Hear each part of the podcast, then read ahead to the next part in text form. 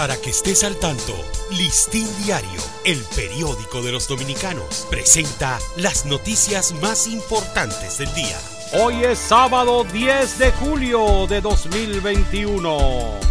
Canciller de República Dominicana cree que existe un peligro real de somalización en Haití. El canciller de la República Dominicana, Roberto Álvarez, advirtió ayer que Haití se encuentra ante un peligro real de somalización en referencia al recrudecimiento de la crisis política y social que afecta a esa nación. Ahora, con el magnicidio de su presidente, Jovenel Moïse. Cuatro compañías reclutaron a mercenarios que asesinaron a Moïse. Los colombianos implicados en el asesinato del presidente haitiano Jovenel Moïse fueron reclutados por cuatro compañías y viajaron a la nación caribeña en dos grupos a través de la República Dominicana, dijo el jefe de la policía de Colombia, mientras que Estados Unidos señaló que enviará altos funcionarios del FBI y de Seguridad Nacional para que ayuden en la investigación.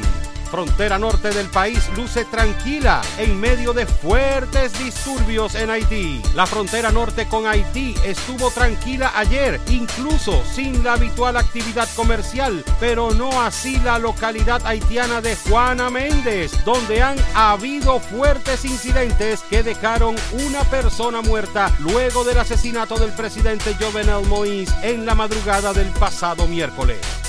Abinader destaca excelentes relaciones entre República Dominicana y Estados Unidos. El presidente Luis Abinader aseguró ayer que entre República Dominicana y Estados Unidos existen excelentes relaciones y que el mejor ejemplo es la cooperación mutua fortalecida por las naciones que emprenden a favor del desarrollo de ambos países mayores de 35 años acuden a aplicarse la tercera dosis de la vacuna contra el COVID-19. Las personas con edades entre 35 y 80 años son las que predominan en la mayoría de los centros de inmunización para aplicarse la tercera dosis de la vacuna contra el coronavirus. Para Listín Diario, soy Dani León. Para que estés al tanto, Listín Diario, el periódico de los dominicanos, presentó las noticias más importantes del día.